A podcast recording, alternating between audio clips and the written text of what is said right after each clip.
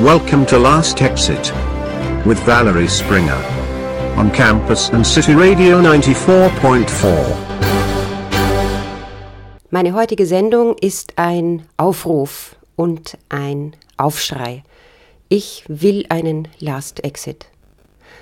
Die vergangenen Wochen seit meiner letzten Sendung waren, naja, wie soll ich sagen, aufregend, ereignisreich, packend und spannend, um es mit einem der besten Romananfänge zu sagen, jetzt ist schon wieder was passiert. Da war also dieses Video heimlich aufgenommen auf einer Ferieninsel. Die Insel ruft jetzt keine Bilder mehr von Sonne, Strand und Palmen hervor, sondern Ekel und Abscheu. Also darüber ist schon so ausgiebig berichtet worden, dass es nichts mehr hergibt. Medial ausgeschlachtet nennt man sowas. Als Auffrischer für die Berichterstattung gibt es jetzt noch Klagen und Untersuchungen, aber der Großteil der Masse ist froh darüber, dass jetzt alles irgendwie wieder normal ist und vor allem, dass endlich Sommer ist und die Ferien kommen. Man liegt in der Sonne und cremt sich gegen die Sonne ein, man schwingt sich aufs Öko-E-Bike und erobert abgasfrei auf Wald- und Wiesenwegen die unbefleckte Natur. Das Weltklima macht vielleicht gerade seine Menopause durch, aber hier ist Klima prima, herrliches Wetter, die Sonne lacht sich ins Fäustchen, kaum ist Schönwetter, kriechen sie alle raus. Rückblick aufs Geschehen der vergangenen Wochen. Also am 17. Mai diese Ibiza-Video-Veröffentlichung, diese Strache-Sache, meine unglaubliche Empörung über diese unglaubliche Verhöhnung des österreichischen Volkes. Ich finde keine Worte. Im Sinne meiner Frauensolidarität kann ich nur sagen, Philippa, überleg dir, was du tust. Ich frage mich, wie sich das in einem Spielfilm gestalten würde. Da sitzt also ein Herr, nennen wir ihn Herrn Krache. Der sitzt in einer Ferienvilla auf Kreta und der will die Weltherrschaft an sich reißen. Herr Krache auf Kreta. Er fängt mal mit dem unbedarften kleinen Österreich an. Filmtitel Herr Krache lässt es krachen. Die Handlung. Krache führt ein geheimes Gespräch mit Gleichgesinnten und Geldgebern. Das Gespräch wird von hinterlistigen Krachegegnern heimtückisch aufgezeichnet und heimtückisch der Öffentlichkeit zugänglich gemacht. Katastrophe, Aufruhr, Skandal, Empörung. Riesendemonstrationen, die eine kleine mitteleuropäische, geopolitisch völlig unbedeutende Alpenrepublik plötzlich in den Mittelpunkt des Weltgeschehens stellen. Der Funke springt über. Plötzlich hat die gesamte Weltbevölkerung genug von Manipulationen und von Manipulanten, von machtgierigen, geldgierigen und narzisstischen Egoisten, für die ihr Land ein gratis Buffet ist. All you can eat, das Buffet nur für sie da, und sie räumen es restlos und erbarmungslos leer. Massenbewegungen stürmen Parlamente, mit Heugabeln bewaffnet wie vor exakt 230 Jahren der Sturm auf die Bastille. Revolution, Weltweit werden korrupte Regierungen gestürzt, Finanzkonglomerate werden aufgelöst, Großindustrielle enteignet, Naturschützer werden mit der Weltregierung beauftragt, ein Rat der Weisen, die regeln alles, die Welt wird grün und schön und gerecht. Ja, und dann kommt George Orwell mit seiner Farm der Tiere, Ende des Films, der dann schließlich nur mehr auf dem Schwarzmarkt unter der Hand gehandelt wird. Die Schweine sind an der Macht. Oder das Ganze wird geschönt, so wie Animal Farm, der Film vor genau 20 Jahren, mit kindgerechtem Happy End, wo nach Jahren der Schweineherrschaft neue Menschen die Farm übernehmen und die Tiere das mit und endlich sind wir frei kommentieren. Ja, einen Tag nach dem Auftakt zum Ibiza Gate, dann der Abgesang vom Song Contest, der ja auch launige Momente gehabt hat, eine österreichische Sängerin mit blauen Haaren, die nicht viel erreicht hat, erste Textteile ihres Liedes auf Deutsch, die Einstellung muss sich ändern, aber ich bin so in mir selbst gefangen. Und dann gab es noch eine amerikanische Sängerin mit Augenklappe, die auch nicht viel erreicht hat. Wie gesagt, launige Momente. Am 27. Mai dann der Kurzsturz. Ich habe auf Facebook meine Meinung zur Kurzsturzgeschichte geäußert, dazu ein paar Likes und ein paar Kommentare erhalten. Die Menge der Likes und kommentierenden Dislikes hat sich in Grenzen gehalten, ich kann sie an einer Hand abzählen. Später habe ich versuchsweise ein Katzenbildchen gepostet und habe dazu geschrieben, ab jetzt nur mehr Katzenbilder. Das hat wirklich viele Likes bekommen dreistellig. Ich habe dann sowohl mein Kurzsturzposting als auch mein Katzenbildchen gelöscht, es war ja nur ein Versuch. Facebook-Postings sind so eine Sache, über die ich mich hier nicht auslassen will. Ihr habt eure eigenen Erfahrungen gemacht, denke ich mir. Jedenfalls habe ich mir in Folge vorgenommen, jetzt wirklich nur mehr Katzenbildchen zu posten oder Hundebabys, Welpen sind ja auch süß. Aber dann habe ich doch wieder meinem Posting Lustgewinn nachgeben müssen, weil am 31. Mai Greta Thunbeck in Wien war. Ich habe Gretas Rede auf Facebook gepostet, geteilt. Was soll's? Ich bin auch nur ein Mensch, da darf man schon wankelmütig sein und seine Meinung ändern. Und außerdem mit 35.000 Menschen am Heldenplatz bin ich in einer schönen Gemeinschaft von vielen, die mit mir einer Meinung sind. Da kann mir nichts passieren, da riskiere ich Hasspostings höchstens von Klimaschutzgegnern. Und die wollen sich ja vielleicht nicht unbedingt öffentlich positionieren. Ich bin ein Fan von Greta. Ich selbst war in ihrem Alter lediglich an meinen Hormonen interessiert. Das ist peinlich, wenn ich das so sage, und es stimmt so auch nicht. Ich habe Ikonen gehabt, an die ich geglaubt habe. Ich habe geglaubt, die Menschen, das Volk, die Bürger können etwas ändern, wollen etwas ändern. Das war die Zeit vom Kalten Krieg. Wenn ich darüber jetzt mit jungen Menschen spreche, fragen die mich, was ist Kalter Krieg? Was ist der eiserne Vorhang? Ich bin in einem Zeitalter eines hohen politischen Bewusstseins aufgewachsen, Naiv, wie ich damals war, habe ich wirklich geglaubt, dass Demokratie bedeutet, dass das Volk was ändern kann. Stichwort Zwentendorf, Atomsperrgesetz und dann die Besetzung der Hainburger Au. Ich kann an dieser Stelle nur sagen, nehmt euch ein Beispiel an den beiden wirklichen Mahnmalen der Demokratie. Das Atomkraftwerk in Zwentendorf ist nie in Betrieb genommen worden. Die Hainburger Au ist nicht zerstört worden. Das Volk kann was ändern. Und alle Greta-Kritiker, die sagen, dass das eine PR-Kampagne rund um ein Asperger-Mädchen ist, die sollen mal überlegen, ob ihre Kritik nicht einfach nur Handlungsarmut ist, Denkarmut und das typische Suchen nach Haaren in der Suppe. Absurd und grotesk finde ich, dass nicht an sofortige und radikale Klimaschutzumsetzungen gedacht wird, sondern daran, wie man Greta enttarnen oder demaskieren kann. Nochmal zu meiner Jugend. Damals habe ich auch daran geglaubt, dass es nur um Frieden geht. Ich habe noch nichts davon gewusst, dass es mal unserem Planeten wirklich und ernsthaft an den Kragen geht, dass wir Menschen unsere eigene Lebensbasis vollkommen zerstören. Ich habe hauptsächlich meinen Abscheu vor Krieg und Großkapitalismus in mir gehabt. Das hat sich geändert. Mein Hass gegen Krieg und weltumspannenden Ausbeutungskapitalismus ist immer noch da und größer als je zuvor, aber etwas Neues ist dazugekommen, nämlich mein Wissen, dass Krieg und Klima zusammenhängen. Krieg bedeutet nicht, für irgendeine irrwitzig hochstilisierte Idee zu kämpfen und Menschen von Tyrannen zu befreien, sondern schlicht an Bodenschätze heranzukommen. Es geht nicht um Menschenrechte, sondern um Schürfrechte. Und das ist der Knackpunkt, an dem das selbstmörderische Fortschrittsdenken unserer Zivilisation sich in die wirklich große Katastrophe hineinmanövriert. Danke, Greta, dass du etwas in dir hast, was ich nicht gehabt habe, nämlich die absolute Absolutheit. Greta tut nicht nett, sie bittet nicht, sondern sie fordert. Radikal. Mein Lieblingssatz von ihr, wir lassen euch nicht mehr davonkommen. Ja, und jetzt habe ich ein schlechtes Gewissen, weil ich doch irgendwie mein ganz normales Leben im 21. Jahrhundert lebe, mit leckeren und verlockenden Verlockungen, die die Konsumgesellschaft mir anbietet.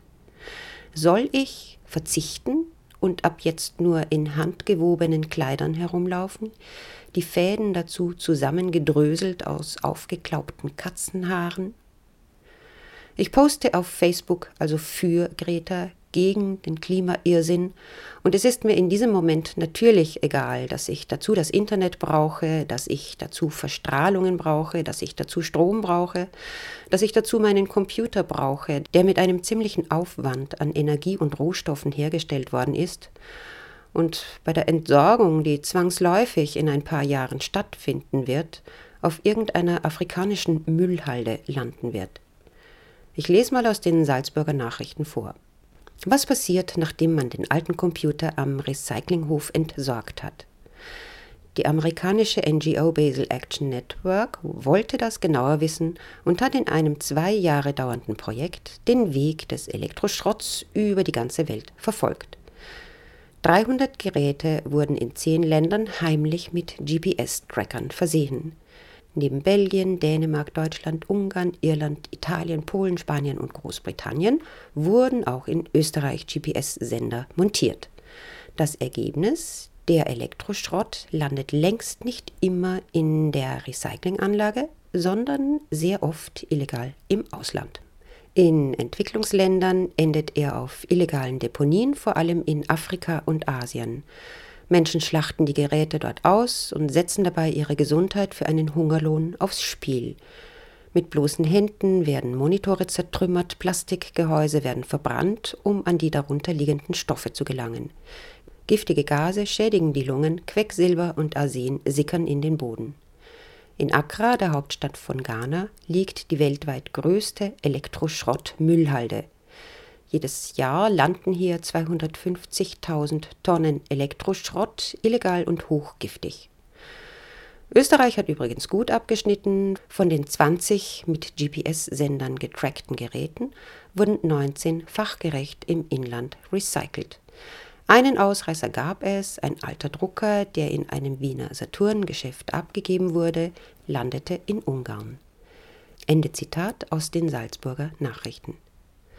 Mein ganz normales Alltagsleben ist von Umweltsünden durchdrungen, die ich nur verwachsen nennen kann, eine verwachsene Situation, sehr durchwachsen. Ich lebe in einer Seifenblase der Paradoxien und ich schätze, da bin ich nicht allein. Ich schreibe diesen Text auf einem Computer, der seltene Rohstoffe in sich hat. Ich nehme ihn mit einem Mikro auf, dessen Speicherkarte ebenfalls seltene Rohstoffe hat. Ich schicke die fertige Sendung an mein hochgeschätztes Team vom Campus und City Radio Frequenz 94.4 und ich bin mir bewusst, dass ich dabei auch meinen Beitrag zur Klimakatastrophe leiste. Ich lebe in einer Seifenblase der Paradoxien. Ich fahre zum Friday for Future Demonstrationsevent. Ja, für manche ist das einfach nur ein schickes Event, wo man dabei sein muss, denn man setzt sich ja für seine Zukunft ein, für die Zukunft der Kinder, für die Zukunft unseres Planeten. Also ich fahre dorthin, schlechte Zugverbindung aus Niederösterreich, also nehme ich das Auto, verpuffe dabei wieder mal schädliche Stoffe. Aber wenn jeder zu Hause bleibt und sich denkt, mit meiner Fahrt verpuffe ich zu viele Schadstoffe, dann steht Greta allein in Wien, weil die wenigen Rucksack-Klima-Event-Touristen, die mit garantiert biologisch einwandfrei abbaubarer Kleidung und Ausrüstung und Lebensstil zu ihr pilgern, ja, die kann ich dann auch an einer Hand abzählen, abgesehen von den Schulschwänzern. Ich lebe in einer Seifenblase der Paradoxien. Und wenn ich mir dann überlege, vielleicht doch ein Elektroauto zu nehmen, komme ich mit noch einer Paradoxie nicht klar. Die Herstellung von Batterien fürs Elektroauto verbraucht Unmengen an CO2. In der Zeitschrift Automotorsport lese ich das folgende, ich zitiere, Ab 125.000 Kilometern ist ein Elektroauto sauber. Ein Diesel-Mittelklasse-Auto ist umweltfreundlicher als ein vergleichbares Elektroauto. Auf diese Aussage verkürzt sorgt eine 54-seitige Studie des Münchner IFO-Instituts nach wie vor für Schlagzeilen. In der Studie der Professoren Christoph Buchall, Hans-Werner Sinn und des IFO-Energieexperten Hans-Dieter Karl kommen die Autoren zu dem Ergebnis, dass ein Tesla auch unter Zugrundelegung einer möglichst CO2-neutralen Stromerzeugung über den gesamten Lebenszyklus zwischen Produktion und Verschrottung eine schlechtere CO2-Bilanz aufweist als ein Mercedes. Ende Zitat Automotor Sport. Ich lasse mir nochmal die Formulierung aus dem Artikel auf der Zunge zergehen unter Zugrundelegung einer möglichst CO2-neutralen Stromerzeugung. Ja, woher soll der Strom für die Elektroautos kommen? Und dann denke ich an meine Weltreise zurück, als ich in der Atacama-Wüste in Südamerika war und dort, abgesehen von der wunderschönen Landschaft, auch die Ausschlachtung des Bodens für Lithium gesehen habe. Umweltzerstörung, Landenteignung, Artensterben und das alles nur, damit wir mit gutem Gewissen Elektroautos kaufen dürfen. Und noch eine Paradoxie befällt mich, wenn ich in der Zeit lese, ich zitiere, der große Selbstbetrug. Fahrt weniger Auto, dämmt eure Häuser, dann wird der Klimawandel nicht so schlimm. Das haben wir geglaubt. Doch unser Planet wird trotzdem heiß, trocken und lebensfeindlich werden, selbst wenn wir radikal umsteuern. Ende Zitat der Zeitschrift Zeit. Eigentlich ärgere ich mich, dass ich diesen Artikel in der Zeit gelesen habe, weil das quasi die Generalentschuldigung sein könnte. Nichts zu tun, gar nichts, einfach so weitermachen. Aber nehmen wir mal an, dass es stimmt, was Wissenschaftler berechnet haben, dass die Erde nämlich wirklich irgendwann einmal so grauenhaft glühend heiß sein wird, dass der Mensch nicht mehr leben kann, sozusagen das Klima killt uns, die Erde killt uns. Nehmen wir also mal an, dass die Berechnungen von US-Forschern stimmen, die haben den Worst Case der aktuellen Klimamodelle untersucht. Zitat aus der Zeitschrift Welt. Wenn der Mensch weiterhin so viel Treibhausgase wie bisher produziert, sehen seine Überlebenschancen im 22. Jahrhundert düster aus. Weite Teile des Planeten würden dann wegen unerträglicher Hitze unbewohnbar. Ende Zitat aus der Zeitschrift Welt. Nehmen wir an, das stimmt alles. Und trotzdem, ein riesengroßes Trotzdem von mir. Ich will trotzdem, dass etwas getan wird. Lasst es uns doch wenigstens versuchen. Lasst uns doch radikal und absolut etwas tun. Zitat von Greta. Ich will, dass ihr in Panik geratet. Ich will, dass ihr die Angst spürt. Ich will, dass ihr handelt, als würde euer Haus brennen, denn es brennt. Ja, was gab es in der Chronologie der vergangenen Wochen noch? Vergleichsweise harmlos, dass Sarah Connors Lied von Radiosendern boykottiert wird, weil sie darin von einem Vincent spricht, der keinen Hoch kriegt, wenn er an Mädchen denkt. Die Radiosender rechtfertigen sich mit dem Jugendmedienschutz. Wie war das nochmal mit Udo Jürgens, der von einem reifen Mann singt, der sich zu einer Minderjährigen hingezogen fühlt, in 17 Jahren blondes Haar? Oder Falcos Genie? Und ich denke an Dr. Sommer im Bravo, das war schon vor sehr vielen Jahrzehnten. Und da ist von Techniken und Körperteilen und Orientierungen geschrieben worden. Das hat auch niemand verboten und das haben schon die Zwölfjährigen gelesen. Und heutzutage gibt es im Internet brutal Pornos extrem. Das kann sich jeder anschauen, egal wie alt man ist. Kein Vergleich mit Dr. Sommers Kuschelsex und Petting. Und dann der Liveball, auch irgendwie harmlos im Vergleich zum Overkill unseres Planeten. Der Liveball wird nicht mehr stattfinden, weil kein Geld mehr für das Spektakel da ist. Schade irgendwie, war ein wirklich schickes Aushängeschild für Wien. Aber die Auer will die US-Stars nicht mehr gratis zum Liveball fliegen, vielleicht weil sie ihre CO2-Emissionen senken will. Und den Sponsoren ist das Thema nicht mehr zugkräftig genug. 30 Millionen Euro sind laut Standard an Spendengeldern über die Jahre hinweg gesammelt worden. Mein Gott, das viele Geld, sagen die, die dem Spektakel nichts abgewinnen können. Was man mit den Millionen alles machen könnte, vielleicht was für den Klimaschutz. Ein Herr Martin Spanke hat einen Kommentar in Focus Online geschrieben. Ich lese ihn vor. Die Natur wird es schon richten, sie hat auch schon andere Spezies vom Planeten verschwinden lassen. Warum die Menschheit nicht auch? Statt zu prüfen, wie man Schadstoffe reduziert, diskutieren wir über Standorte von Messstellen. Statt Windenergie zu nutzen, diskutieren wir über Leitungen und deren Routen. Statt die industriellen Emissionen zu reduzieren, diskutieren wir über Arbeitsplätze. Statt Autos sauberer zu machen, verkaufen wir immer größere und energiefressendere SUVs und nennen die auch noch effizient. Warum bewegen wir zwei Tonnen Blech um 90 Kilogramm Mensch zu transportieren? Zurzeit ist die Menschheit auf dem besten Weg, sich abzuschaffen, und aus Sicht der Natur ist das gut. Ende Zitat Martin Spanke, Posting auf Focus Online, geschriebene freie Meinungsäußerung. Ach ja, noch was. Unser schönes, kleines, mitteleuropäisches und geopolitisch vollkommen unbedeutendes Alpenland hat ja jetzt erstmals eine Frau als Bundeskanzlerin. Ich erinnere mich daran, als Frau Merkel in unserem ambivalent geliebt gehassten Nachbarland Kanzlerin geworden ist. Oh, eine Frau, sie macht das ja gar nicht schlecht. Volker Pispers hat gesagt, was macht sie denn eigentlich? Das weiß man nicht, aber sie macht es gar nicht schlecht. Stichwort Frauenquote. Österreich liegt im Europa-Ranking auf Platz 14. Wir machen das gar nicht schlecht. Ich kann euch gar nicht sagen, wie froh ich bin, dass ich hier meine Meinung sagen kann. Fortschritt, Fortschritt, Fortschritt oder Rettung des Planeten? Lösungen kenne ich nicht, noch nicht. Mir werden sie ja nicht vorgestellt, mir werden sie in meiner Meinungsbildung vorenthalten von denen, die sich auskennen sollten. Stattdessen bekomme ich von denen Umweltpflästerchen und Öko-Zuckerln und Grün-Streicheleinheiten für mein Gewissen, wenn ich weniger Auto fahre, wenn ich Müll trenne, wenn ich keine Flugfernreisen mache und dass ich lokal, regional und antiglobal einkaufen soll. Dann geht es mir gut, dann bin ich ein guter Mensch, dann bin ich ein gut Mensch. Was ich alles soll und was dafür im Gegenzug die Großindustrie nicht soll, sondern weiter tun darf, die holen sich ihren CO2-Neutral-Sticker, indem sie weiter tun und lassen, was sie wollen und sich einfach frei kaufen. Das Geld wird einem Projekt zugeführt, das Aufforstungs- und Kompostierungsmaßnahmen in fernen Ländern machen soll. Die Maßnahmen sollen dafür sorgen, dass Treibhausgase gebunden werden. Zeithorizont 30 Jahre. Gute Idee, schöner Gedanke, feines Konzept.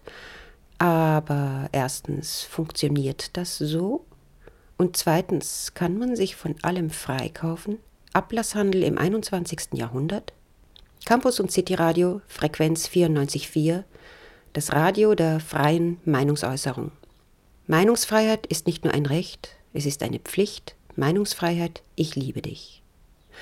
Und Applaus und große Hochachtung meinen Zuhörern, die sich nicht mehr alles gefallen lassen, sondern einen Last Exit wollen. Sei er auch radikal, sei er auch absolut und so, wie es noch nie etwas gab. Danke.